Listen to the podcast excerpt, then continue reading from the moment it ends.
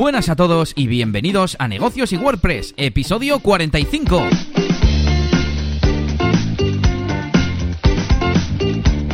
Bienvenidos una semana más a este podcast en el que hablamos de cosas relacionadas con freelance, con pymes, con emprendedores, para ayudaros en vuestros temas relacionados con clientes, con publicidad, y también, como no, sobre marketing online, principalmente con WordPress. Ya lo sabes, siempre hablamos aquí de cositas de código, de plugins. Hoy tenemos unas cuantas. Y hoy estamos, ¿a qué estamos hoy? Ni lo he mirado. A jueves 25 de abril de 2019. Y en este episodio número 45 no sabemos de qué vamos a hablar. Bueno, sí, vamos a hablar de unas cuantas cosas variadas, pero no tenemos tema central. Estamos un poco baguetes, pero no pasa nada porque hemos estado de Semana Santa. Seguro que hablaremos de eso. Mi compañero y yo, un servidor, Elías Gómez, experto de WordPress, experto de producto de los foros de Google en Gmail y, como no, DJ de bodas y eventos.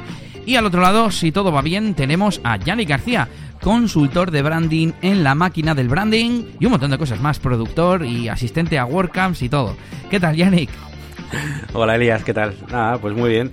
Esta semana ya me he vuelto a poner un poco las pilas, ya he vuelto a empezar a grabar otra vez los vídeos de la máquina del branding, a preparar nuevos temas y demás. Así que bueno, ahora, claro, voy con un poco de, de delay, porque claro, como he empezado a preparar esta semana cosas, pues quizás, bueno, igual sí que puedo subir alguno este fin de pero ya la semana siguiente, a, partir del lunes, digamos, empezaré ya con la rutina esta que llevaba de uno por semana. Y, nada, pues con ganas de, ir a esta WordCamp y, y nada, pues a tope con la máquina de branding. Eso es, esta semana una de las cosas que hemos hecho ha sido comprar definitivamente las entradas para la WordCamp Bilbao. No sé cuántas quedarán, em, sí que han ido bajando, pero quedaban unas cuantas. Os animamos a que, a que compréis vuestra entrada. Además me ha llegado antes un email de que va a haber pre-WordCamp el viernes, luego me lo miraré y igual me, me acerco a ese pinchopote que suele haber, ¿no? Para ir conociendo ya a la gente. Y también nos están haciendo ahora mismo las camisetas que vamos a llevar. Lo iba a poner aquí un poco como de intriga, pero a la gente no le interesa. Uh, novedad, vamos a llevar camisetas. Pero bueno, para que nos reconozcáis, los de las camisetas de negocios y WordPress, de la máquina del branding, de a mí me gusta el WordPress, que también nos hemos hecho, eh, pues somos nosotros, ya sabéis, el, alto Yannick y el bajito Elías. Y bueno, aparte de esto, eh, ¿qué novedades nos traes esta semana en cuanto a noticias y demás? Bueno, pues mira, una cosita que tenía por aquí apuntada, una cosa bastante curiosa, y es que, eh, no sé si ha sido antes de ayer o así, eh, estaba intentando recordar cómo llegué aquí, vale, esto que voy a contar. Pero la cuestión es que llegué a, bueno, una serie de artículos hablando pues una serie de, de experimentos, bueno, de, de efectos eh, cognitivos, de, de sesgo cognitivo, ¿no? Que básicamente es cuando eh, es un efecto psicológico en el que se produce pues una, una desviación o una distorsión de la realidad, ¿no? Es decir, algo que te lleva a hacer un juicio inexacto. Bueno, pues la, la cosa es que leí acerca de un un experimento, un efecto, se llama efecto Dunning-Kruger, ¿vale? Y yo no lo conocía. Y yo soy muy... Creo que a ti también te suelen molar estas cosas que... Típicos experimentos... Experimento tal, ¿no? Lleva el nombre de alguien. A mí siempre me, hmm. me, me atrae mucho todo esto. Y lo estuve leyendo y, y me pareció muy, muy interesante pues, de, de, cara a, negocios y, y a emprender y este tipo de cosas, porque nos habla un poco de de, de cómo mm, la gente a veces pues se siente como muy muy frustrada en el sentido de que eh, se siente que son incompetentes porque mm, eh, piensan que todo el mundo es mucho mejor que ellos y demás. Nos habla de este tipo de personas y también nos habla del lado contrario de gente que igual es tiene cierta incompetencia pero eh, como acaba de empezar, digamos, no tiene mucha experiencia, en cuanto le ha, salido algo bien, está como por encima, ¿no? De, se cree como, como mucho mejor de lo que realmente es. Y todo, eso, todo esto lo explican con una gráfica bastante graciosa, he puesto una imagen por ahí, y luego os pondré el artículo también en, en la zona de, de los enlaces del, del post. Y, y, nada, es bastante interesante. Al, final lo que, lo que viene a decir el, el, el resumen es un poco que la, la gente competente, digamos, suelen en considerar que realmente están en, en, la media, ¿vale? Pero la gente incompetente considera que está eh, por encima de, la media muchas veces, ¿vale?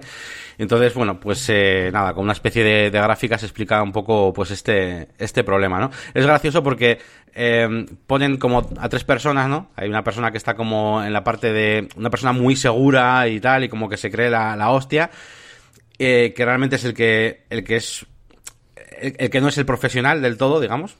Luego está otra persona que eh, se siente muy, muy inútil, que no sabe hacer nada y demás, está como por debajo de esa línea de, de seguridad y en cuanto a experiencia puede tener mucha más que esa persona que, que, se cree un crack. Y luego está la persona, digamos, experta de verdad, que está justo en, en la media, ¿no? Está en, en, un, en una zona en la que no se siente del todo seguro. Es decir, las personas realmente expertas en algo y realmente competentes saben que no han llegado al límite ni que ni, ni, y que saben que no están en el top de nada, ¿no? Entonces tienen como ese chip de de mejora constante y ni, ni sufren, eh, no están en una en, un sufrimiento ahí de que sepan que no, bueno que, que, todo el mundo es mejor que ellos y nada, pero tampoco llegan a ese nivel de, de creerse los mejores, ¿no? Y nada, me ha resultado bastante bastante interesante, ¿no? Alguna vez yo también he tenido, como he tocado tantos temas a veces de, mm, bueno, te iba a decir en cuanto a diseño y eso no, porque más o menos de lo que más experiencia tengo, incluso pues alguna cosa de WordPress, pero alguna vez me ha pasado de pues meterme en algún tema en concreto, no sé qué decirte ahora, yo que sé, igual algo de servidores o cosas así, y, y, me, ha, pasado estar en los dos lados, ¿no? Al principio igual, de repente, pues saber hacer algo y tal, y decir, wow, esto ya lo controlo tal, o incluso ponerme a criticar a otros, y también ha pasado, pues lo contrario, ¿no? De, ver demasiado alto el resto de, del mundo. Y bueno, sin más, es una cosa interesante. Os voy a dejar dos, dos enlaces, uno al efecto Dunning-Kruger, este en concreto, eh, de este, este, experimento social que hicieron. Bueno, hicieron un experimento eh, con Genital. Y luego os voy a dejar un artículo con otros efectos cognitivos de este tipo que están, que están chulos también. Y nada, pues... A mí me suena... Sí, dime. Haberlo visto en algún vídeo de YouTube recientemente y no recuerdo en dónde, ¿eh? Eh, pero bueno, y, y, la verdad es que me, me reconozco en, en, la imagen que has puesto, en la gráfica, porque me ha pasado en el mundillo pues de la programación o del marketing online sobre todo, eh, que empiezas a aprender, parece que sabes, y, y te, mm, tampoco es que yo me creyera que, so, que era un crack, ¿no? Pero yo pues ya sabía hacer, por ejemplo, páginas web, pues ya está, soy, soy un crack haciendo aquí páginas web porque sé hacer páginas web, porque en la gráfica se ve que tiene un poquito de experiencia, tampoco es que no sepa nada ese, esa figura, ¿no? Mm. Eh, pero después, según vas aprendiendo, vas aprendiendo, vas aprendiendo, te, te, te, ves como superado, ¿no? Que sería la siguiente figura, la del sufrimiento, por la de cosas que hay por aprender. Y luego ya, cuando es. asumes, mira, no lo voy a saber todo, pero ya sé mucho, sé, sé dar el servicio que estoy ofreciendo, pues no hay ningún problema. Y Eso yo es. me he visto en esas, sí, sí. Sí, lo, lo has explicado muy bien, ¿eh? Es, es, son así las fases, ¿eh? Al principio como que, Buah, ya está, ya está, ya esto ya lo controlo, ¿no? Luego, según vas, más aprendes, más te das cuenta de que, de que todavía tiene más profundidad el tema del que estás estudiando, ¿no? Entonces te vienes abajo, es en plan, ostras, ostras, ostras, que, que esto es mucho más gordo, que la peña sabe mucho más. Y luego ya te vas como nivelando y llegas ya realmente a tener experiencia con algo y estás ahí como, como en la mitad de esa seguridad. Sí, sí. Bueno, pues interesante este tema psicológico. Yo lo que más me ha, me ha, me ha llamado la atención esta semana ha sido, eh, bueno, así a, a, modo de curiosidad, dejando de lado el Samsung Galaxy Fold, porque luego nos dicen que hablamos de Samsung, que han salido todos rotos los que ha habido de prueba, sí, han cancelado el lanzamiento hasta nuevo aviso, etcétera. Pues ha sido el evento de Tesla. Han hecho un evento, creo que para inversores, y han presentado un chip. Eh, han anunciado que van a tener robotaxis en 2020, creo.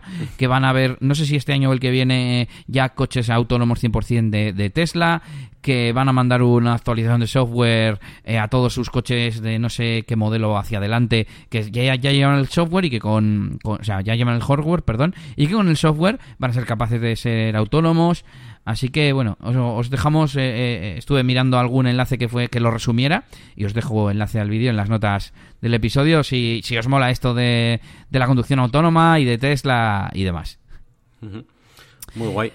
Iba a decirte, estaba acordándome que le preguntaron a, a, a Elon Musk, ¿no? Le dicen, oye, ¿y cuándo vais a instalar eh, el LIDAR, que es este sistema de láseres y tal, que Tesla no usa? Tesla usa las cámaras y sensores de, de, de no sé qué tipo, pero el LIDAR es el que usa, por ejemplo, Uber y algunas otras compañías el, como el estándar, pero Tesla no lo utiliza. Y, y contestó, nunca, si usar eso es de tontos, algo así, súper exagerado, ¿no? Súper cortante. Y le miraba como diciendo, sí, sí, sí, o sea, es una tecnología que estás metiendo ahí hardware a lo tonto para gastar más dinero y no hace falta. Y me hizo gracia la, la pregunta. Bueno, más noticias, en este caso un poco más tecnológicas y que nos afectan, y es que parece ser que Chrome, a partir de la versión 75, va a incluir la carga diferida de imágenes, el famoso lazy loading, o sea que no nos van a hacer falta plugins siempre que se use Google Chrome, claro. Y bueno, he estado mirando la noticia, eh, que, que, os dejo también el enlace, y venía como un pequeño código que va a haber un nuevo atributo que se llama loading y le podremos poner lazy. Pero bueno, creo que por defecto mm, no se cargará lo que no se esté viendo. Y ponen un ejemplo de una web con 10 megas de imágenes, será una galería, no sé, mucha mucha carga me parece. Y que con el con esta función activada se queda en 250 kilobytes. Así que la verdad es que estaría bien que esto se hiciera un estándar y que todos los navegadores lo, implementaran. Eh, de hecho, yo en, en, una de las webs que, que tengo no lo tenía puesto, lo he puesto y se nota la diferencia de carga bastante. Y es una de esas cosas que dices, ¿esto por qué no está ya? ¿no? Eh, ahorraría un montón de, de transferencia de datos, eh, mejoraría la velocidad de las webs, etcétera.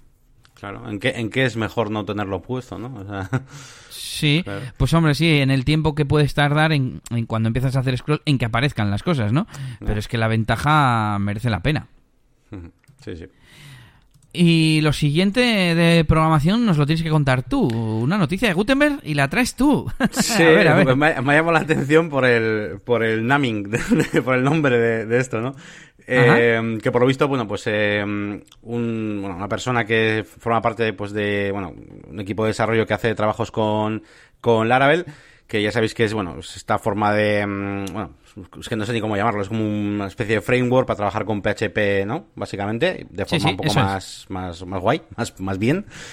Y mm, total, que han creado eh, Laraberg, ¿vale? Que, que es eh, una forma, pues, de, de implementar el, el, editor de Gutenberg, pues, en Laravel, ¿vale? Básicamente, para poder hacer los proyectos pues, de forma más fácil y poder integrarlo, ¿no? Dentro de, de todo esto. Y sin más, tampoco puedo darte muchos más datos por, por, eso, porque mi profundidad en cuanto a conocimiento de cómo funciona todo esta, todo esto del árabe y eso, pues no, no sé, no sé mucho. Pero bueno, para aquellos que, porque ya sé que hay algunos también que sois más programadores y demás, bueno, pues, pues que sepáis que, que vais a poder utilizar este editor de, de Gutenberg dentro de Laravel y además que supongo que, que tampoco habrá mucho, o sea, dentro de lo que es el mundo de los editores, Gutenberg supongo que estará dentro de lo, más top o lo casi lo más top en cuanto a poder implementarlo, digo, con algo de programación. Sí, yo he visto que en Drupal, creo que es, en Drupal, hay un módulo para ya para implementar Gutenberg. Al final es eso, lo, están ah, desarrollando de tal forma que se pueda aportar a otras plataformas. Y oye, para el que esté familiarizado tanto con WordPress o, o, no, pues estoy pensando, ¿no? Pero sobre todo con Laravel y haga proyectos, pues bueno, aquí tiene acceso a un buen editor de, o constructor de, de páginas para, para sus proyectos. Sí, al final tenéis el, o sea, es el proyecto, ¿no? Que está en GitHub, este del, del Gutenberg JS, ¿no? Eh, y en principio está ahí el, digamos, el paquete para que la peña lo pueda ir implementando a, sitios. Y, y, bueno, pues sin más, eso que si lo utilizáis, pues, pues ya tenéis. La, Laraberg. Es que me ha gustado el nombre, tío. Y el logotipo han hecho como el mismo, pero con una L ahí. Gracias. Sí. Bueno, pues nos vamos ya con cositas un poco más profesionales y es que yo tengo una duda a ver si tú se te ocurre alguna alguna solución, digamos, o sugerencia, mm, por simplemente, ya sabes, pensamiento lateral o por ser simplemente otra persona. Bueno, a ver cómo lo explico. En una web de un cliente tiene instalado un plugin que le genera datos estructurados, ¿no? Eh, con su, eh, sus propiedades, ¿no? Eh, para que luego Google las identifique correctamente y salgan las puntuaciones, etcétera. Y por otro lado, tiene un plugin de AMP, de Accelerated Mobile Pages, y resulta que, bueno, mm, a ver cómo es esto vienen unas etiquetas que vienen en inglés en la parte de los datos estructurados, en plan título o duración o cosas así pero vienen en inglés. Y tú pones qué palabras quieres que salgan.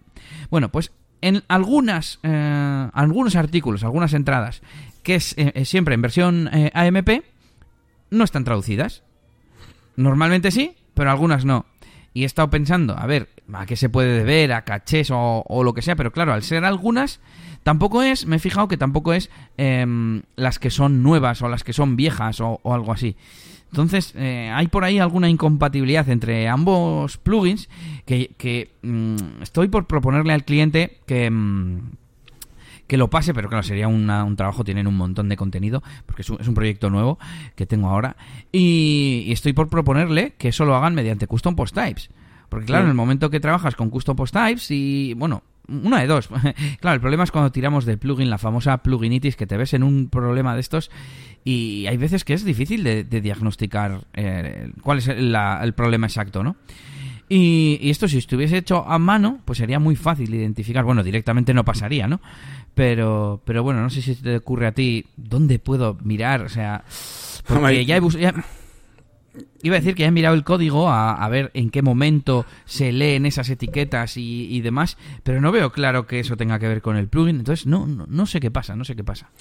Te iba a decir que yo lo, lo, poco que estuve mirando en su momento, todo el tema de AMP y demás, la verdad que a veces eh, era un poco quisquilloso y a veces algunos contenidos los, los mostraba bien, otros, otros no mostraba versión AMP, eh, también tenía en cuenta un montón de cosas, eh, las, los, las etiquetas HTML que tenías eh, contenido, los párrafos, incluso párrafos que fueran de una determinada longitud, no sé si ese tipo de cosas uh -huh. puede tener que ver para que algunos los conecte bien con y otros no.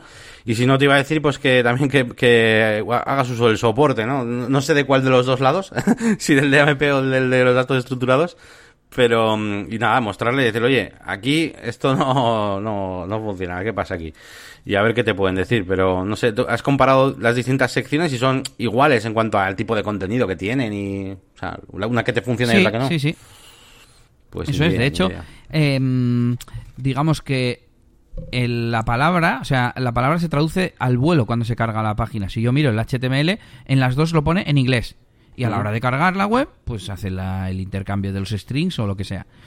Y bueno, seguir investigando ya. Iba a decir si lo soluciono. Cuando lo solucione, lo contaré por aquí. Y seguimos con cosas de CMS y en este caso de tiendas virtuales. Sí, he estado esta semanita pues dándole caña a algunos proyectos que tengo en PrestaShop eh, porque los estoy pasando a WordPress, a, a WooCommerce y luego, luego os comentaré acerca de, bueno, mi herramienta de, de mi recomendación de herramienta de hoy va a ser eh, algo para hacer esto. Y sin más, bueno, eh, quería comentar, pues para aquella gente que tenga algún proyecto, pues como tengo yo también en PrestaShop y demás, que, que ya se acerca, se acerca la fecha esta que, que es en junio básicamente, que dejan de dar soporte oficial para la versión 1.6, que es básicamente la versión que tienen casi todos los puñeteros proyectos de PrestaShop que hay por ahí. Eh, es la 1.6. Ya sa- además, sabe- eh, tienes que saber que en PrestaShop no va como WordPress. O sea, tú tienes la versión 1.6 y la versión 1.7 y cada una recibe sus actualizaciones, ¿vale? Y va- van como a la vez, ¿no? Fluyendo la- las dos. No es que de la 1.6 pases a la 1.7 y ya está. Y de hecho, actualizar a la 1.7 eh, es un Cristo de la hostia. O sea, eh, supone bastantes problemas y demás. Entonces, sí que es verdad que algunas páginas, eh, digamos, no oficiales de PrestaShop, pues que dan servicios y demás, pues van a seguir dando su soporte y tal. Y algunos, yo que sé, pues de módulos y cosas así. Pero lo que es el soporte oficial de PrestaShop, pues pues ya no, no, no va a haber y por lo tanto además tampoco van a dejar de dar pues eso muchas de las actualizaciones y demás sin más que, que lo sepáis que llega en junio de hecho lo extendieron no me acuerdo cuánto a cuándo cuándo lo iban a hacer no sé si en enero febrero o algo así luego lo extendieron a junio y pues para que sepáis mm, que lo correcto sería ir, ir cambiando de versión, aunque eh, es que la versión 1.6 mm, es la más estable. O sea, la 1.7, de hecho, por lo que he investigado yo, bueno, ya sabéis que soy mucho más WordPressero y de PrestaShop tampoco es que controle la leche, ¿no? Pero por lo que he estado mirando, mm, no se considera a día de hoy tampoco una versión estable como tal, o sea, en plan muy segura de actualizar a la 1.7. Entonces es un poco, un poco extraño todo esto. Así que, bueno, que sepáis que, que no vais a tener soporte para 1.6 y que podéis ir pasándolo. Yo lo que estoy haciendo es pasar proyectos a WooCommerce, ¿vale? ¿Vale? Muchos que tengo. eh, claro, si, a ver, si tenéis una web muy tocha y no y va a ser muy complicado, pues no sé, pues igual no os merece la pena y tenéis que, digamos, que, que instalar la versión 1.7, que se puede hacer, pero, pero es, es Cristo, ¿eh? No es tan fácil como actualizar WordPress y ya está. Sí, te iba a preguntar eh, cómo era difícil o qué se pierde si pasas de 1.6 a, a 1.7, qué se podría romper, ¿no? Porque mm, sí que eh, tengo entendido que WordPress ya sabemos que es muy backwards compatibility, mm, siempre intentan, es que qué difícil es de traducir, compatibilidad hacia atrás, mm, que Sí, se mantiene re- la retrocompatibilidad suelen decir en consolas. Sí, sí, es verdad, es verdad. Sí, sí, sí. No, no caí ahora en la palabra. Bueno, y, y sin embargo hay otros software que dicen, no, no, pasamos de la igual de mm, punto 6 a punto 7 no, pero de la 1.9 a la 2 y de repente te hacen un cambio súper grande que o bien tienes que hacer una migración como si fuese un proyecto, digamos, teniéndolo con cuidado y tal, o, te quedas en la que estás porque si no, mm, pues, o sea, no te garantizan que, se que vaya a funcionar, vamos. No, no, además a veces utilizan esta tecnología diferente y demás, bueno, que algún, alguno que sea más profesional que yo de PrestaShop que me corrija, pero eh, me parece que había como versiones de que de repente unas utilizaban Symfony, otras no, por ejemplo. Eh, luego, eh, alguna vez que he intentado yo hacer alguna actualización de estas, pues eso, eh, tablas de base de datos que no coinciden y que no están, que, que no, que los campos para, para el precio y para cosas así cambian un montón, o sea, hay que, hay que ser un profesional, todo un profesional y un experto, y para, vamos, a mi entender, de PrestaShop y tener bastante experiencia para hacer esto. O sea, yo, por ejemplo, aunque yo mantengo, tengo algunos mantenimientos de páginas web PrestaShop y demás, pero no como no soy un experto, no, no, no, no, no lo controlo como WordPress, yo no haría estas, estas actualizaciones. De hecho, así se lo he comentado también a algún cliente. He dicho, oye, pues este tipo de actualización yo, no te voy a hacer. Si quieres buscar un experto, yo te sigo manteniendo en la web. Bien, si no, pues oye, eh, si quieres, si te mola el rollito que tengo yo, pues te vienes para WooCommerce, que en tu caso en concreto en tu página web, pues sirve perfectamente y demás. Y bueno, pues así, así estoy. No eres un experto, pero tampoco estás ahí hundido en el pozo, ¿no? No, no. no, como, como, tampoco tengo pretensiones ni, intenciones de, ser un experto en PrestaShop, pues no me pasa, no me pasa esto, ¿no? no pero, pero ya, ya. Sabes lo que has ido aprendiendo en los proyectos que te han ido tocando, lo que sea, y punto. Eso es. Y veo que tienes más cosas de, de, CMS, digamos, en este caso de LMS. LMS, LMS. Sí, nada, estoy trasteando un poquito con LearnDash, pues eh, para poner cursos esta vez para la, para la máquina de branding. Tengo ahí por ahí una idea en el aire, ya lo he comentado alguna vez, eh, de poner algunos cursos, eh, pues bueno, pues digamos, más profesionales, más premium, y pues hacerlo en, en mi web, ¿no? Por ejemplo.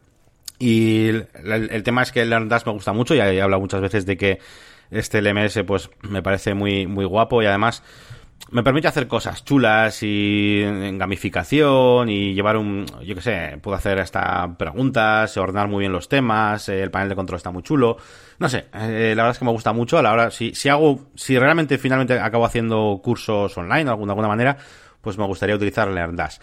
Y la cosa es que eh, he descubierto, aunque yo en principio no, voy a usarlo, pero he descubierto que, se pueden realizar membership sites desde, desde LearnDash, porque yo actualmente las, las, páginas web de clientes que tengo, por ejemplo, pues como una que tengo de cursos de drones, por ejemplo, y tal, pues no utilizan el sistema de membresía, son cursos sueltos que tú compras y ya está. Pero en las opciones de pago me he dado cuenta de que se puede mm, poner un pago pues eh, recurrente y podrías utilizarlo en membership site. La única pega ¿vale? Para aquellos que quieran hacer este trapicheo, es que mm, no soporta, digamos, eh, no sé cómo decirte, el parámetro de la forma de pago es un parámetro de un curso. Con lo cual, si tú te quieres hacer una membresía con, simplemente con LearnDash, sin utilizar ningún otro plugin, ¿vale? Tendrías que crearte un curso que se llame membresía. Membresía, sí. Y dentro, eh, digamos, las lecciones, usarlas como cursos y los temas serían los, los, Por suerte, el Learndash tiene como tres niveles y, no es eh, muy raro hacerlo porque tienes eh, lo que es el curso, las lecciones y los temas. Entonces, bueno, de lo malo malo, me, venga, me puede colar y se puede hacer porque si llega a tener solamente eh, cursos y lecciones, pues no molaría. Pero bueno, pues que sepáis que lo he descubierto y, de hecho luego he ido a, documentación oficial de Learndash y tal, pues para ver si había otra forma. Claro, yo al ver eso digo, joder, y no se puede poner en plan membresía en general. Y no, no se puede, no se puede, no está hecho para eso. Es como el precio va por curso. Es como, pero esto sería más para, yo que sé, un curso eh, que puedas poner un curso y en lugar de ponerle un precio muy caro, pues le pones una, una cuota mensual para que la gente lo vaya haciendo a su ritmo y si se queda a medias, pues le salga más barato, por ejemplo, hmm. o algo así. Eso es, eso es. A ver, que luego, a ver, luego el AirDash es hiper compatible con, yo que sé, con el, te iba a decir con MemberPress, pero yo que sé, con el de...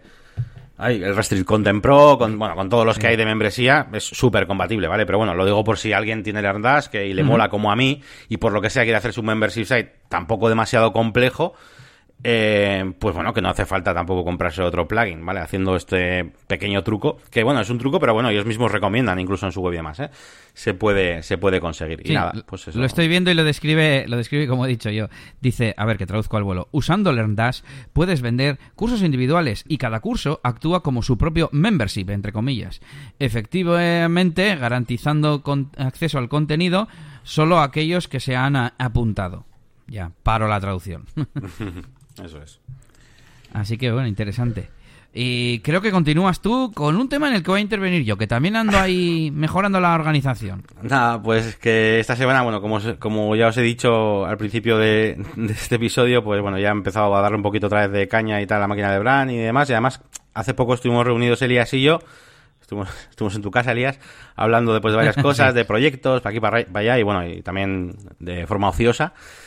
Y y la verdad es que vi, me di cuenta, ¿no? Porque además tú eres una persona pues más, bastante más organizada que yo y demás y pues eh, ya no solo por... Al menos lo intento. Ya no, ya no, solo porque utilices las aplicaciones adecuadas para poder ayudarte a tener esa organización, sino porque de por sí ya lo eres. Y me di cuenta de que, bueno, y tú además me, me hiciste darme cuenta de que la verdad que tengo un poco desorganizado muchas cosas y y, quería empezar por lo básico, que es mm, no dejar morir ciertas facetas o ciertos proyectos que, que, tengo vivos, ¿vale?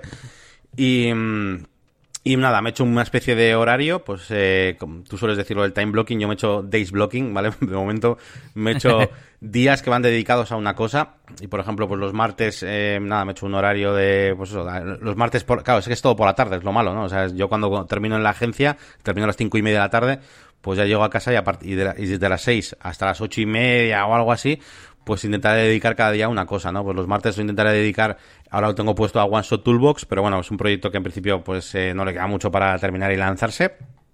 Y luego podría ser otra cosa. Los miércoles los tengo dedicados a la máquina del branding, en lo que es al, al canal de YouTube y demás. Los jueves a negocios y WordPress, como estamos haciendo ahora. Y mm. los viernes, pues, eh, a otros proyectos, tengo otro, otras ideas de, de hacer cosas en, en YouTube, de, mm, pues otro, otro tipo de contenidos, incluso con otro tipo de, vamos, que no esté ni, bajo mi nombre, para mirar a ver cómo funciona YouTube y si hay un tipo de vídeos, yo que sé, tengo un ejemplo, juguetes, reviews, por ejemplo, cosas, ¿no? Hacer pruebas con diferentes tipos de vídeos y pues mirar un poquito, pues eh, si veo algún indicio de que algún contenido tira más que otro, hacer pequeños experimentos de YouTube, eso lo tengo puesto los viernes y por fin el sábado eh, lo voy a dedicar a la máquina del branding, pero ya a proyecto ya más enfocado a, mm, como negocio, ¿no? O sea, ya no la máquina de branding, YouTube y a la comunidad y demás, sino la parte de, pues por ejemplo esto, ¿no? Que estamos hablando de hacer cursos eh, online y tener una pequeña plataforma y cosas así. Así que bueno, me he hecho de momento este, esto de esto para ver si todos los proyectos van avanzando, porque tengo una sensación muchas veces de que eh, tengo una semana ahí que me pongo a fuego ahí con la máquina de branding, estoy todas las, todas las semanas haciendo vídeo, ay, de puta madre, ay, qué guay, luego me entra un poco ahí de bajo, no sé cómo llamarlo, lo dejo, eh, me pongo con otra cosa, con lo de One Shot Toolbox, a darle una semana y luego no lo vuelvo a tocar, ¿sabes? Y solamente toco las cosas porque tengo ganas, algo así. Sí, sí que es verdad que el canal de YouTube, pues me suelo meter caña porque, es algo que está ahí vivo, presente, pero yo qué sé, lo de One Shot Toolbox, pues como de esto, pues no, no hago nada. Y ahí está aparcado, y es un proyecto que prácticamente se puede eh, publicar y monetizar, ¿sabes? Y, y no quiero dejar aparcado nada, incluso cosas nuevas que nos vayan saliendo, que yo sé que nos van a salir cosas nuevas, pues, pues ponerle un hueco, aunque sea un hueco en la semana, aunque sea una hora, pero, pero que está ahí siempre presente, cuando me apetece y cuando no me apetece, las dos, las dos cosas. Sí, claro, por ejemplo, One Shot Toolbox tenía un gran componente de esto lo hago para mí porque es algo que me, a mí mismo me gustaría tener. Y claro, sí, pues, pues como tú dices, cuando te ha apetecido has hecho o hemos hecho, que yo he colaborado. Y, y, bueno, pues como no hay tampoco mucho más que hacer, más o menos funciona, como tú has dicho, ahí lleva unas semanas parado que no hemos hecho nada. También yo tengo que decir que en parte es porque no hemos decidido eh, el modelo de, de negocio, ¿no? Digamos, de ingresos, qué precio poner, si poner mensual, si van a ser compras individuales, no, no sabemos. También os, os, dejamos los comentarios a vuestra disposición para que digáis si sois aficionados al rol, que, que, cuál es vuestra preferencia. Pero bueno, que al final es eso, ¿no? Y se va, se va quedando por ahí y si no le asignamos un tiempo, un día, como tú decías, etcétera, pues se nos puede quedar abandonado. Voy a aportar yo mi, mi parte de, de, experiencia en esto, o sea, mi experiencia, mi experiencia negativa, por así decir, porque a mí lo que me pasa es que, como tú has dicho, soy organizado desde siempre. Yo cuando descubrí GTD me di cuenta que ya estaba haciendo GTD, entre comillas, eh, en, una, mm, en, una libreta. Yo iba poniendo eh, en cada hoja los proyectos en los que estaba y las tareas que tenía y las iba tachando. Y me acuerdo que incluso me hacía como un resumen de pues las próximas tareas, ¿no? Que es básicamente cómo funciona GTD. Eh, y lo que me pasa a mí es que tengo demasiadas cosas, demasiados proyectos. Espero que a ti no te pase lo mismo, Yannick, aunque ya solo con tener un proyecto que te quita 40 horas a la semana llamado trabajo o llamado agencia, claro, pues ya es mucho, ¿no? Y, a mí lo que me pasa es eso, ¿no? Eh, entonces, el paso en el que estoy es en el ser más consciente del time blocking. A ver, a ver cómo lo explico. Yo ya tengo un time blocking desde hace un montón de tiempo en el que pongo o bien el proyecto o como mucho el área de ese proyecto en el que voy a estar trabajando, ya sea pues captación, ¿no? Y lo que me pasa es que mm, no lo suelo cumplir, ¿vale? Así, así de claro. Entonces, por un lado, estoy intentando cumplirlo más a rajatabla, en plan, eh, esto tiene que ser y tiene que ser. Y, no vale que te llame eh, un familiar y cogerle el teléfono porque te tiras ya 10 minutos. Y no vale no sé qué otra cosa que hay que hacer de urgencia. De verdad hay que hacerla. De verdad hay que ir, no sé, hacer un recado, hacer un... Entonces, por un lado, respetarlo y me he dado cuenta que cuando respeto el time blocking me siento mucho más efectivo, me siento bien conmigo mismo de hacer, haber hecho las cosas. Y por otro, si hay en algún momento que no se puede respetar, como por ejemplo ahora Nelly eh, ha empezado la rehabilitación y soy yo el que la lleva y pilla en medio de un bloque de trabajo, bueno, pues no pasa nada, pero modifico el bloque para ser consciente de que eso no lo he hecho, igual a la tarde tengo que acortar un bloque para meter el cacho de lo que no he hecho, etcétera, etcétera. O igual al día siguiente no hago del que sí he hecho hoy y el que me ha quitado tiempo lo hago mañana más largo. Eso estoy intentando hacer. Además, eso me está haciendo ver eh, en qué cosas realmente puedo avanzar y en qué cosas no. Y con el tiempo creo que voy a ser más consciente y no me va a costar desprenderme de algunos proyectos, porque todos no pueden avanzar a la vez. Eh, como tú bien sabes, el que mucho abarca poco aprieta y a mí me pasa eso. No sé si me desvía un poco de lo del time blocking, pero creo que también ayuda a esto el, el ser más consciente al fin y al cabo de en qué se dedica el tiempo, pero ya no en, el sentido de medir el tiempo, que eso lo hemos tratado aquí incluso en un episodio, porque eso sirve para después mirar informes, sino en el día a día, saber, es que no estoy cumpliendo y no estoy haciendo esto y no estoy haciendo esto, porque en realidad estoy mm, dedicándome a esta otra cosa. Hmm. Pero bueno. Sea, al final es que, claro, tú tienes, tienes un montón de facetas diferentes, además son muy difíciles, difíciles de, de complementar entre sí. Yo, por ejemplo, claro, a ver, a mí, yo también tengo miedo de que me pase algo así, ¿no? Y que, tenga demasiadas cosas que hacer y no, termine no haciendo todas correctamente o que sea algunas no pueda dedicar el tiempo correcto.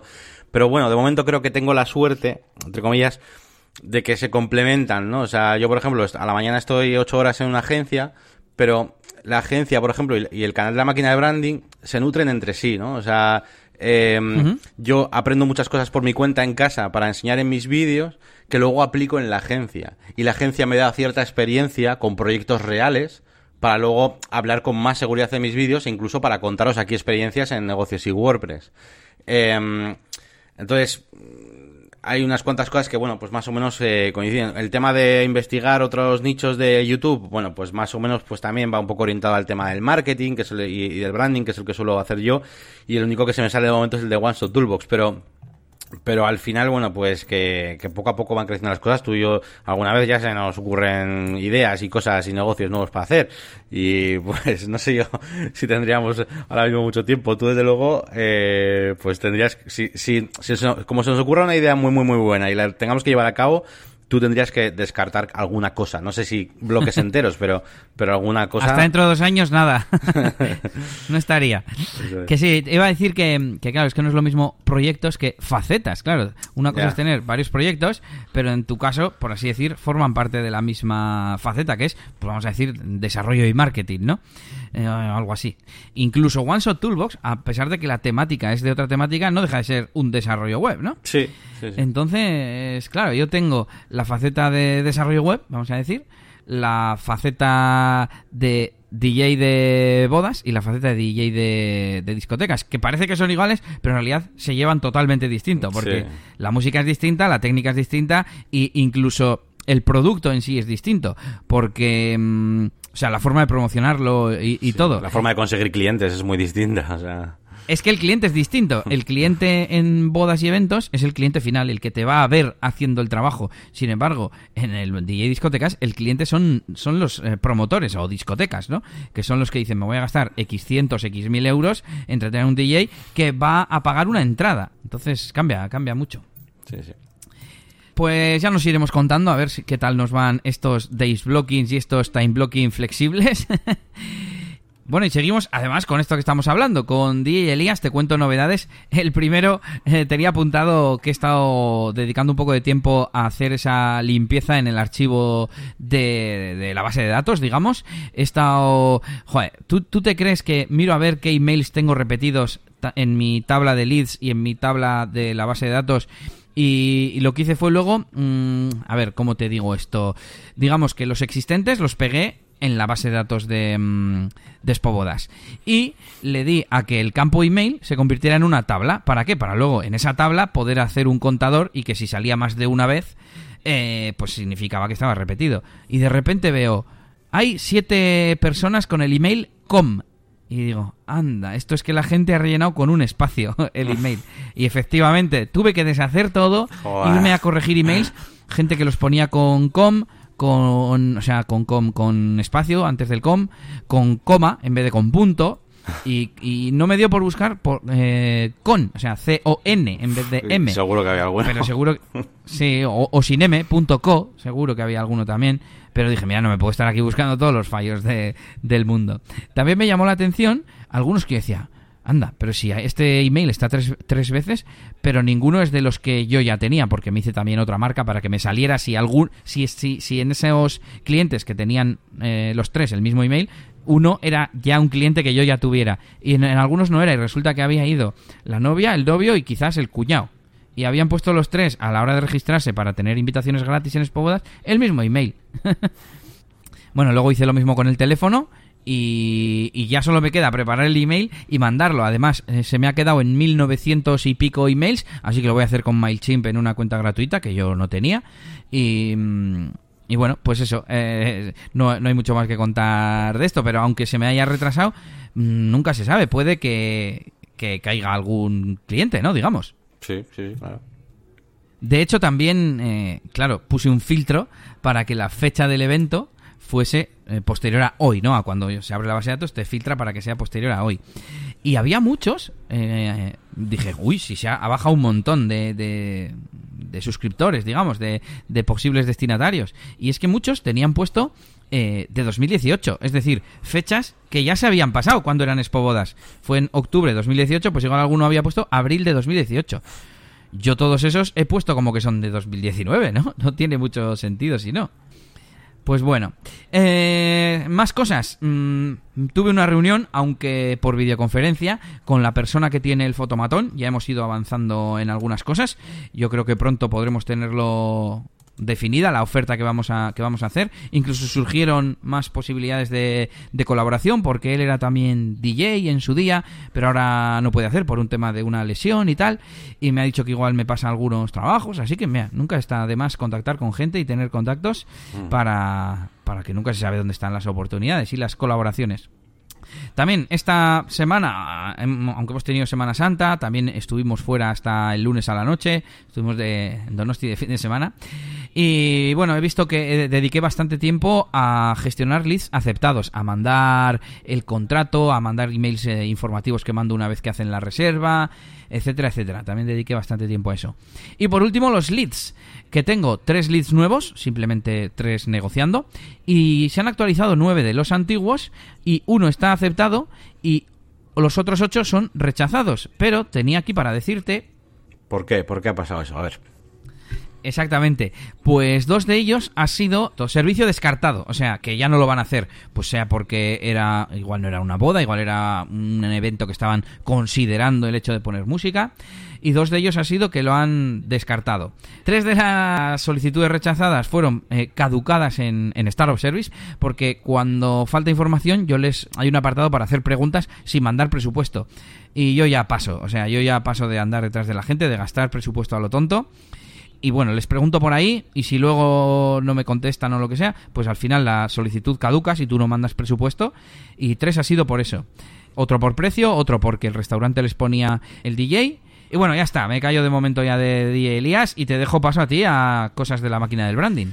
Bueno, pues eh, la máquina del branding, pues nada, grabando vídeos, terminando el maldito curso de, de Jet Engine que mm, la verdad es que estoy bastante orgulloso del, curso en sí, porque me parece una herramienta súper interesante y pues, cada, vez me parece hasta más guapo. Haciendo los propios cursos me doy cuenta de cosas que molan, molan bastante. Y nada, he grabado ya el, episodio quizás más, mm, menos importante, que es el de mm, el de WooCommerce y JetEngine. Sí que hubo algún usuario que me lo pidió en los comentarios de YouTube eh, y tal, a ver cómo, cómo funcionaba todo esto. Y la verdad es que no tiene mucho misterio. Al final, eh, WooCommerce no deja de ser pues una herramienta que tiene custom post types y tiene un archive de productos y sus categorías y demás. Entonces, con JetEngine, mm. como mucho, pues eso, podemos hacer, personalizar pues listados eh, podemos hacer eh, personalizar pues el archive, podemos personalizar la single de un producto y como mucho pues eso, añadir, añadir algún campo extra, pues yo que sé, igual queremos que nuestros productos tengan, eh, pues yo que sé, pues un vídeo, por ejemplo, ¿no? Para hacer eh, video reviews o lo que sea. Pero no deja de ser algo que hemos ya visto en otros episodios del, del propio curso, ¿no? Pero bueno, eh, sin más, un capítulo más o menos cortito, pero simplemente pues, para, para dar esa confianza a la gente y de que vean, pues, ¿no? de que se, se compenetran bien, ¿no? El WooCommerce y, sí. y Jet Engine. Eh, luego viene un capítulo muy, muy, muy chulo, muy guapo, de una herramienta que se llama Booking Forms, que lleva Jet Engine, que por el nombre parecería que solo sirve para hacer formularios de, mm, de, reservas. Reserva. Pero es que sirve para un montón de cosas, porque desde este formulario del frontend, donde nuestro, bueno, tú creas un formulario, lo pones en el, en el frontend, en una página donde tú quieras, y entonces el usuario rellena ese formulario, pero puede servir o para hacer reservas y con campos calculados, yo que sé, pues una habitación con, yo que sé, de hotel, con extras o lo que sea, que te calcule un precio y hacer una reserva y que llegue a un email o puedes también eh, crear un post, es decir, podemos hacer que desde el front un usuario escriba algo y esa información vaya a parar a un custom, a un custom post type que tengamos, ¿vale? Es decir, podríamos, eh, yo qué sé, hacer que que creen entradas de un, yo qué sé, para un, para un blog y que la gente nutra de contenidos a la web. Encima te, te permite eh, cambiar configuraciones de cómo quieres que se quede publicado en borrador, tal. O sea, está bastante guapo. Em, sí, estaba pensándolo para DJ Elías, que yo tengo las valoraciones hechas con, en este caso, con Gravity Forms, eh, pero vamos, pues eso, que la gente pueda desde el frontend mandar una valoración y que luego sea un custom post type que tú manejas y muestras en la página web. Eso es, y yo, mira, yo en mi caso tengo un, un cliente cuyo nombre no voy a decir. Porque, a ver, es, un buen cliente, ¿vale? No es, no es, un mal cliente. Pero sí que es verdad. Sí que es verdad que a la hora de, le actualizo mucha información, ¿vale? O sea, eh, le actualizo información de forma muy, muy constante en el tiempo acerca de productos. Y me lo manda de millones de maneras, formas diferentes y formatos diferentes y he pasado por el tema de Google Forms y demás y no está mal, pero es que igual lo hago con esto, tío, y directamente me metería ya el post en la página web, o sea, eh, con las cosas en sus campos y demás, así que, eh, hombre, luego evidentemente pues tendría que darle un poco de formato y todo eso, pero joder, ya me crearía el post directamente y, estaría, estaría guapo. Luego también tiene el, el, el Booking Forms, te deja registrar usuarios, ¿vale? Em, es decir, pues que rellenas, te, pide unos campos obligatorios, ¿no? Evidentemente, pues el, el, nombre, el nombre de usuario, el email, contraseña y repetir contraseña son campos obligatorios. Eh, pero bueno, luego puedes añadir lo que quieras y te, y te crea, te registra un usuario. Eh, ¿Y qué más, qué más, qué más? Sí, que la, la semana pasada me preguntabas saber qué forma utilizaba yo, ¿no? Para que los usuarios se registraran en el frontend. Oye, una duda eh, sobre la parte anterior de los bookings. En la parte del calendario, ¿qué configuración tiene? ¿Qué te permite elegir? ¿La duración de los slots, los días? ¿Cómo va eso? Que me da curiosidad. No, no, es que para mí es un error llamarlo Booking Forms porque no, no hay nada que lo ate a, a, la palabra Booking. Es decir, Booking Forms es, un formulario, o sea, la, parte normal de notificación por email. O sea, es un formulario normal. Le pones poner los campos que quieras, le pones un campo de, de checks para que elijan extras. A cada check le puedes dar, o sea, a cada, a cada campo puedes crearte tus campos, eh, lo diría, de precio, por ejemplo, para que vayas sumando en un campo calculado, pero no hay nada para seleccionar unas fechas ni para gestionar reservas como tal, o sea, no está pensado exactamente para eso. De hecho, en el en, la, en el GitHub, en el del proyecto, donde la gente pregunta pues cosas y funciones, dicen que para la versión 2.0 van a poner eh, cosas destinadas a eso, a que la, a que se puedan realmente tener una especie de calendario que vaya unido al, un calendario en el backend para gestionar esas reservas, que no permita reservar en ciertas fechas, y ya entonces sí lo veo como algo más booking forms. Pero ahora mismo Ya, ya, es ya. un formulario que puede servirte para todo. Tiene sus campos hidden, ¿vale? Sus campos ocultos, muy útiles para guardar, por ejemplo, el, el ID o el título del post y, y que no se vea en el frontend, pero luego poder utilizarlo, pues yo que sé, para enviarlo por email o incluso para los precios de las cosas. Igual no quieres que se vea el precio en el propio formulario, pero luego lo vas a usar para el cálculo final y con los campos ocultos y está chulo. Y luego, por último, iba a decir que tenía eh, la opción de, de que cuando des al botón de enviar puedas eh, llamar a un hook o a un webhook para, mm, para, vamos, para utilizarlo con Zapier, que bueno, es una cosa que, que te comentaba yo ayer, porque yo esto de los hooks tampoco lo controlaba demasiado, y te dije, joder, ¿esto para qué podría servir y tal? Y estuvimos hablando ahí un poquito de los hooks, y era por esto, era porque una de las opciones es, es precisamente eso. Así que, así que nada, ese es el siguiente vídeo que tengo preparado. eh, después del de WooCommerce y ya por último haré un capítulo 10 de conclusiones finales y de otros add-ons que van acerca de, Jet Engine, que, que también los hay, ¿no? Y bueno, con estos tres vídeos ya terminaríamos este curso de Jet Engine. Y nada, lo siguiente que voy a preparar, bueno, eh, es un otro curso, otro curso, ya dije que me molaba el tema de los cursos y cómo funcionaban, pero quiero empezar a darle un poco de caña al diseño en sí, ¿vale? Al diseño web, sí, pero, pero un poco más enfocado en eso, en la parte realmente de diseño. Además, Elementor Pro mm, ahora tiene un montón de opciones de, mm, para personalizar la posición de los objetos, de animaciones. Y voy a intentar hacer cosas chulas, ¿vale? Diseños un poquito más es- espectaculares visualmente. Y hacer un proyecto, eh, pues de esta manera, ¿no? Eh, porque sí que, vamos, todos los cursos han ido enfocados muy, muy a la funcionalidad, ¿no? Incluso el curso que hice de hacer una página web desde cero, incluso con tienda online, que es el curso de Elementor que tengo en la página web, está enfocado en la funcionalidad y que la gente sepa cómo hacer una página web, pero no, no planteando temas de diseño, ¿no? Y por un lado, pues me apetece, porque me apetece diseñar, eh, así de claro.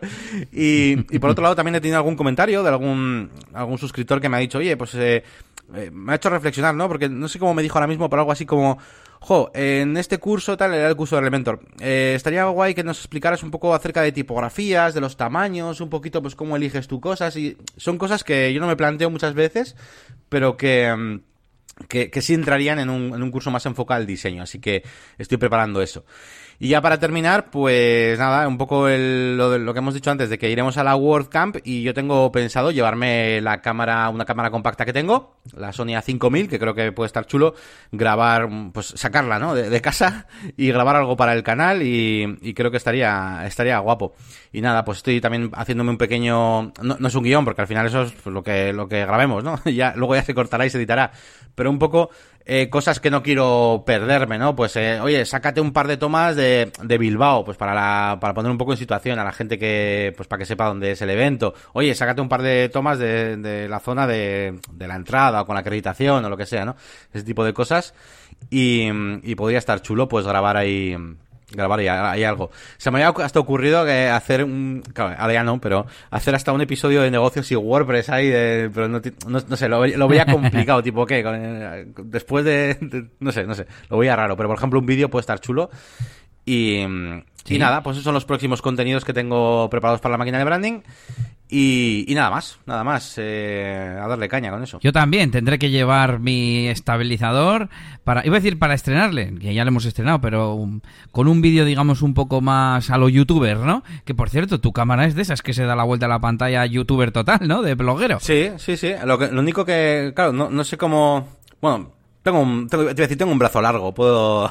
Pero no sé si tengo, tengo por aquí un palo selfie, pero claro, para esa cámara, para ese camarón, yo creo que no sé si.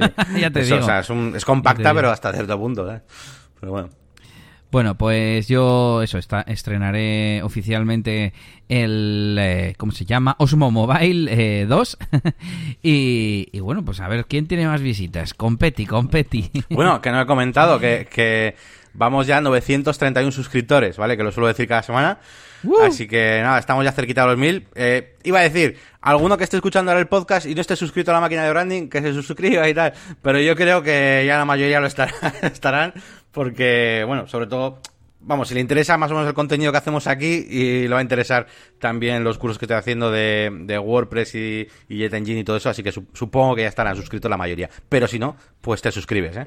Tenemos que poner una encuesta en el episodio de hoy que ponga ¿Estabas antes de hoy suscrito a la máquina del branding en YouTube? Y que solo digan sí o no.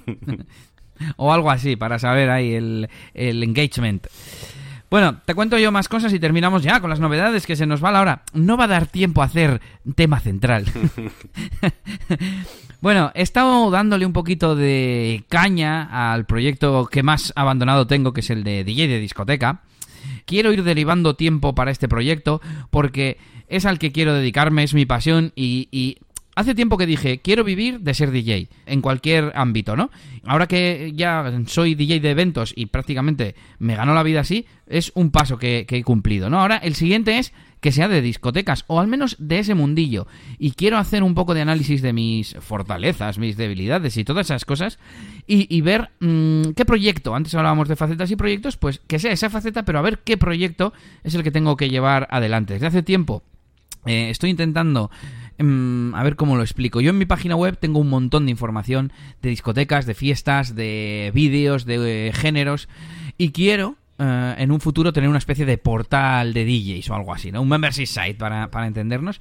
Y le he estado dedicando tiempo a ir ya metiendo bastante contenido. Y he hecho una mejora en la agenda que se basa un poco en lo que ya os conté de que ahora la fecha la pongo en un campo personalizado.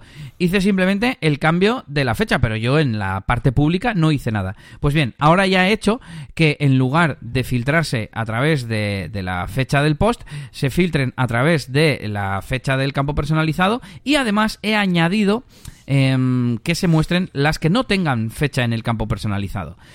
Por un lado, eh, bueno, he cambiado la forma en la que genero la query, la consulta. Antes simplemente utilizaba query post, que lo que hace es resetear la query actual y yo simplemente le daba parámetros nuevos. Ahora lo que he hecho ha sido generar dos queries eh, a través de, perdón, dos queries, no, sí, bueno, dos queries a través de getPost, de la función getPost, y luego lo que hago es fusionarlos para que el loop sea tanto con las fiestas que sí tienen fecha como las que no tienen fecha. Bueno, y aprendí dos cosas con esta nueva programación a la hora de mostrar la agenda e incluir las fiestas que no tienen fecha.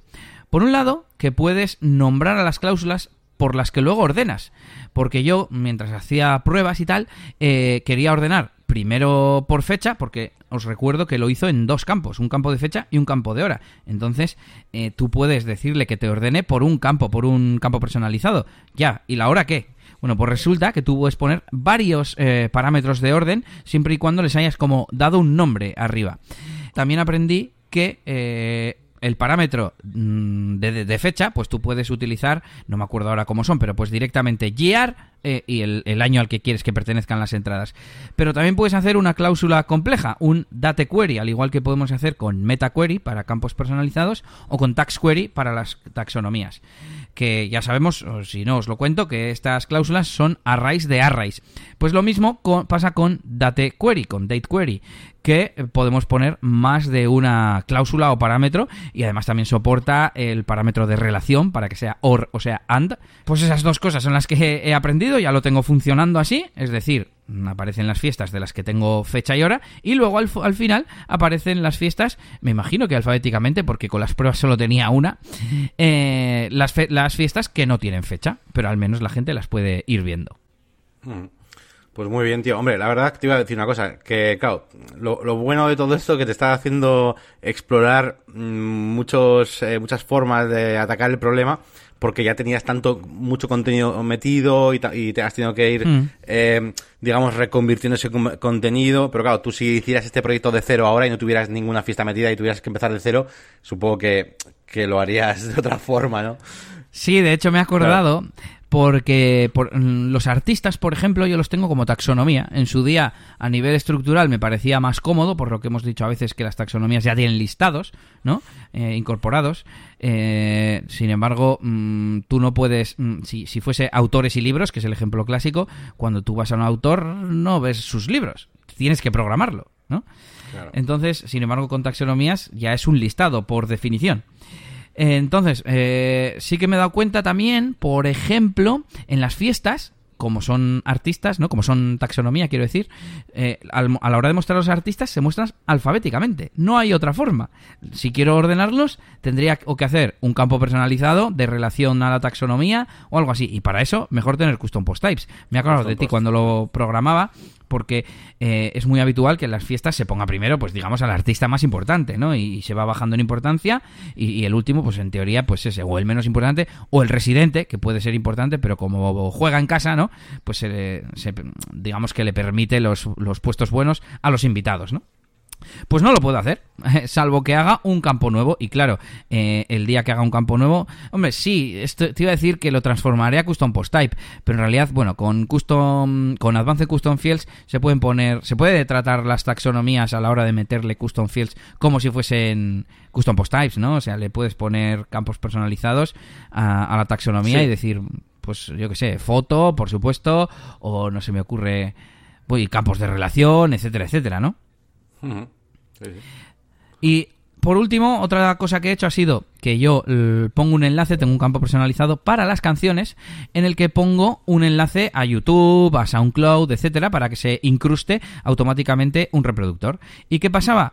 Que cuando por lo que sé, imagínate, pues quitan un vídeo de YouTube, eso mm, dejaba de mostrar el reproductor, pero yo lo tengo programado para que eh, si el OEmbed no funciona, yo presupongo que es un enlace a otro tipo de sitio que no soporta OEmbed, es decir, no genera un reproductor. Me da igual, no se me ocurre ahora, a una página que tiene eh, para escuchar, pero no soporta el protocolo o embed, no está soportado por WordPress. Entonces yo lo que hacía era poner un enlace. ¿Qué pasa? Que si es de YouTube, el enlace está roto realmente. Entonces se ha añadido una nueva comprobación que si hay enlace pero no hay embed, miro a ver si el enlace sigue siendo válido, si no devuelve un 404.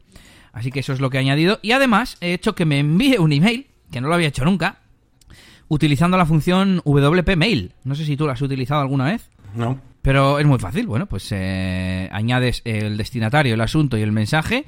Y además yo he puesto que me dé el enlace de editar, así voy directamente a, a, la canción, le quito el enlace que ya no está funcionando y por lo menos no, no se muestra en la web a lo tonto porque la gente pulsará y no les llevará a ningún sitio. Sí, sí, bueno, yo no lo he usado, o sea, no, lo he usado, digamos, a nivel de programación, sí que, sí que me estoy acordando ahora que que algún plugin que he utilizado para enviar eh, emails a, a, gente que esté registrada en WordPress, como que te dejaba elegir diferentes métodos y uno de ellos era el VP, el VP Mail y, y, recuerdo que había que tener ciertas, eh, bueno, en tu caso, mm, vamos, yo no he tenido problemas y tú no has tenido problemas, pero sí que leí por ahí que depende de ciertas configuraciones del servidor, a veces eh, puede dar algún problema, pero vamos que no, a mí me ha pasado, ¿eh?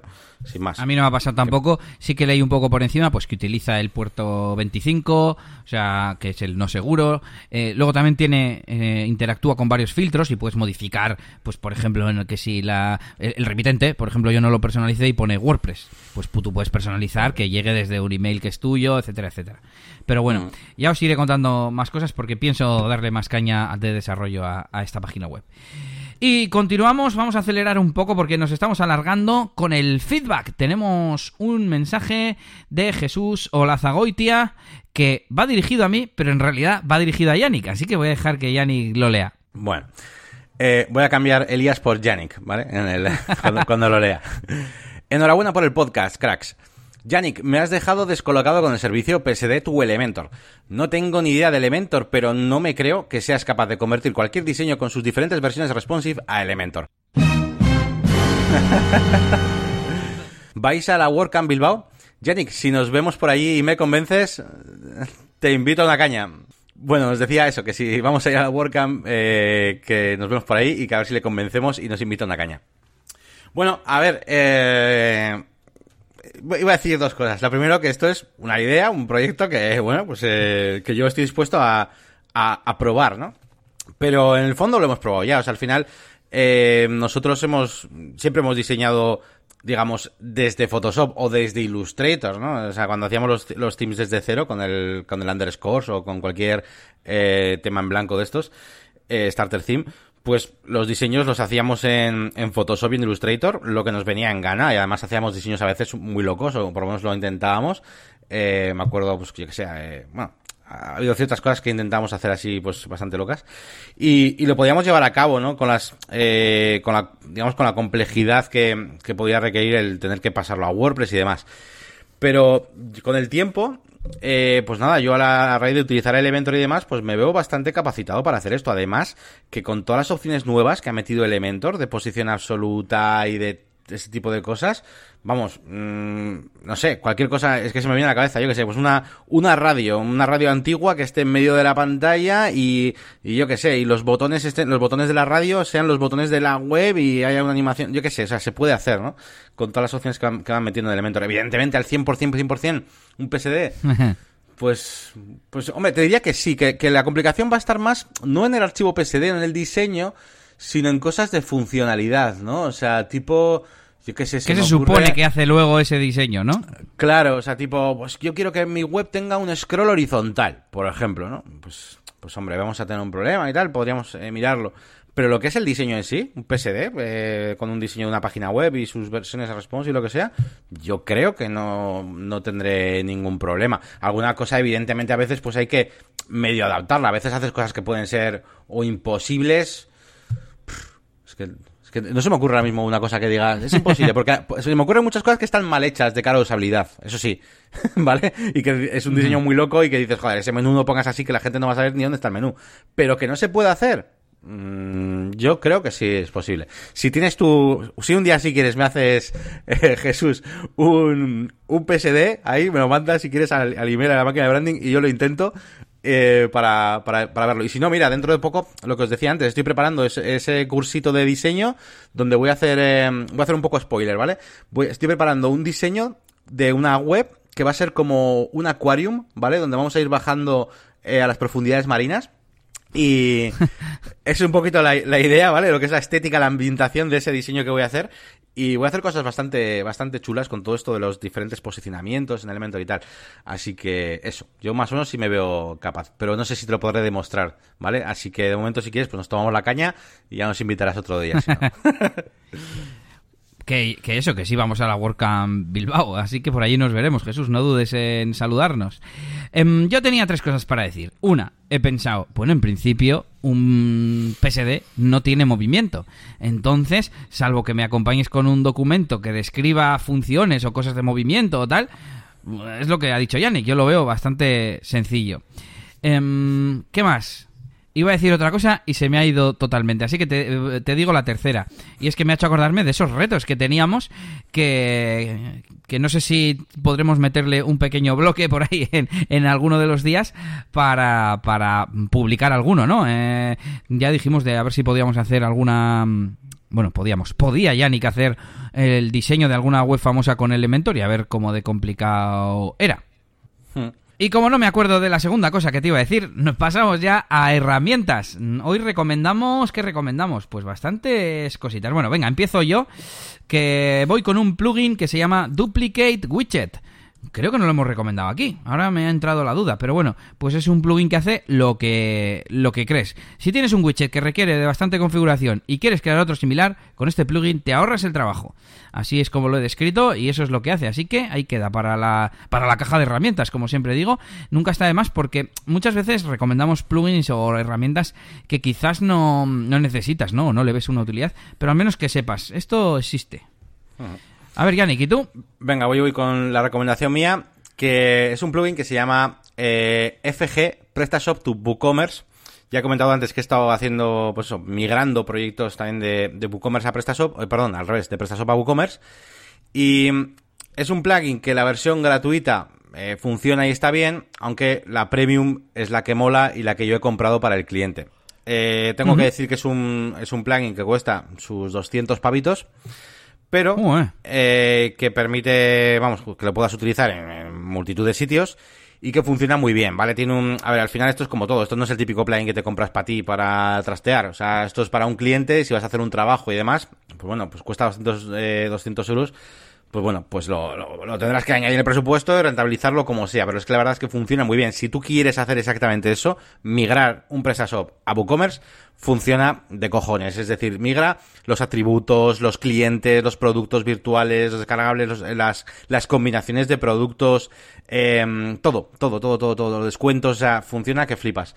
Y eh, lo, lo, lo he estado, además lo he utilizado hoy mismo eh, con una página web y básicamente la configuración no tienes que entrar a PrestaShop nada, ni exportar ni nada. Desde el propio WordPress, desde este plugin, tú le metes los datos de la, o sea, la URL del, PrestaShop, los datos de la base de datos, ya sabéis el, el nombre, eh, el de usuario y una contraseña. Sí. Y nada, y le das ahí a, a importar y nada, en cuestión de pues un ratito, pues ahí te, te importa, te importa todo. Y funciona. Si necesitas hacer eso, para mí es el, es el mejor. Aunque eh, sea premium y tengas que, que pagar.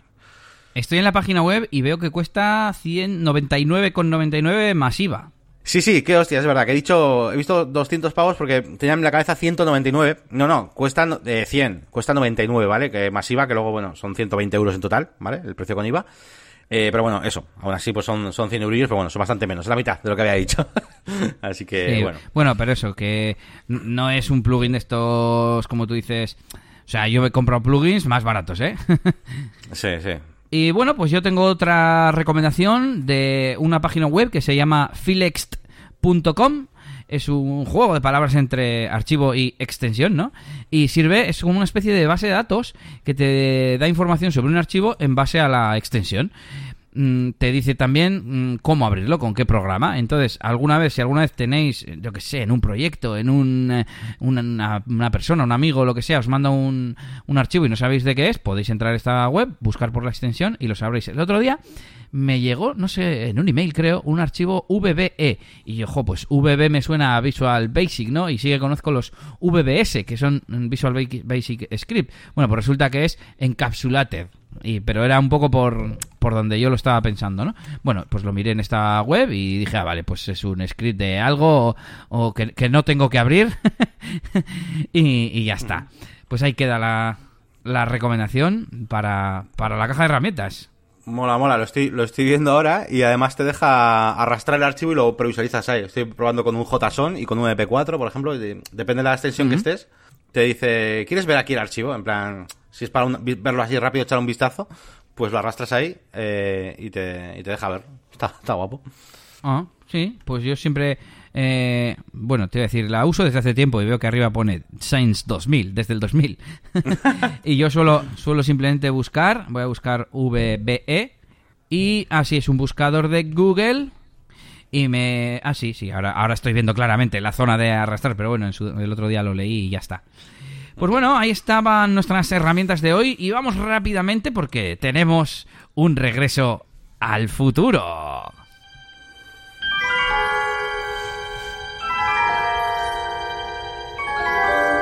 ¿Qué nos traes, Yannick?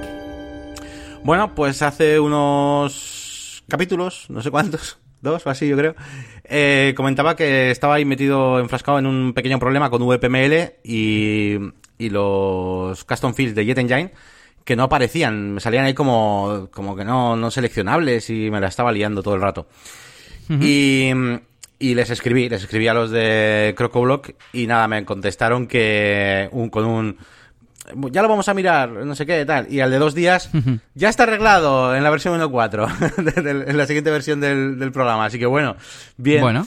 Eh, nada, metieron pues eso, una actualización donde, bueno, arreglan un montón de cosas y ponen un montón de cosas nuevas. Eh, por ejemplo, mira, precisamente para Booking Forms, como estaba hablando antes.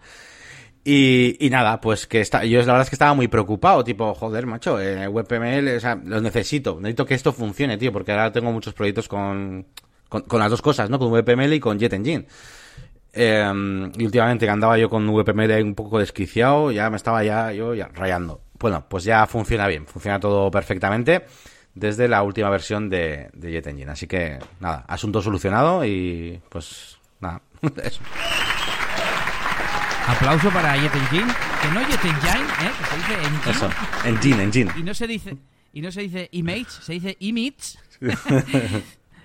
y bueno, pues eso, aplauso para ellos porque lo han solucionado muy rápido. Aunque no veo, estoy leyendo aquí el changelog que has dejado y no, no estoy viendo cuál es el punto en el que dice que igual No, no, eh, no hacen referencia a VPML no. y era un problema más genérico, ¿no? Eso es, no, no, no lo hacen. De hecho, me contestaron en fin de semana y como esto era una cosa de, de la agencia y tal, no, no la podía probar. Y de hecho les contesté un, venga, tipo, gracias, tipo, me voy a fiar de que sí.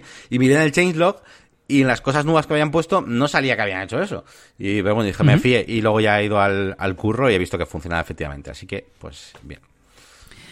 Bueno, pues con esto terminamos el episodio 45, este episodio de hoy, que no se me ha ocurrido cómo lo vamos a llamar, pero algo de la WordCamp, que ya sabéis que nos vemos en el Museo Marítimo de Bilbao este fin de semana, con negocios y WordPress, con a mí me gusta el WordPress, la máquina del branding, DJ Elías y toda la parafernalia. Así que eh, nosotros nos despedimos y os invitamos a que visitéis nuestras páginas web que son la máquina del branding.com eh, y mi canal de YouTube también, la máquina del branding, puedes buscarlo de esta manera. Eh, y Yanni García, poco a poco voy posicionando por encima de un, de un poeta que hay con este nombre en YouTube. y, y, por otro lado tenemos las webs de Elías, que son eliasgomez.pro, eh, DJ Elias y eliasdj.es. Bueno, djelias.com, que no he dicho. Sí, es un poco complicado. Sí, djelias.es para bodas y eventos y eliasdj.com para tema discotequero y estar al tanto de la agenda si es que te interesa. Y nada, os animamos como siempre a dejar comentarios en la página web negocioswp.es, que visitéis, que dejéis comentarios, que nos mandéis eh, contacto y que, por supuesto, dejéis comentarios, likes, compartir y todas esas cosas allá donde escuchéis esto. Y nosotros nos vamos hasta la semana que viene. ¡Agur, agur! ¡Agur!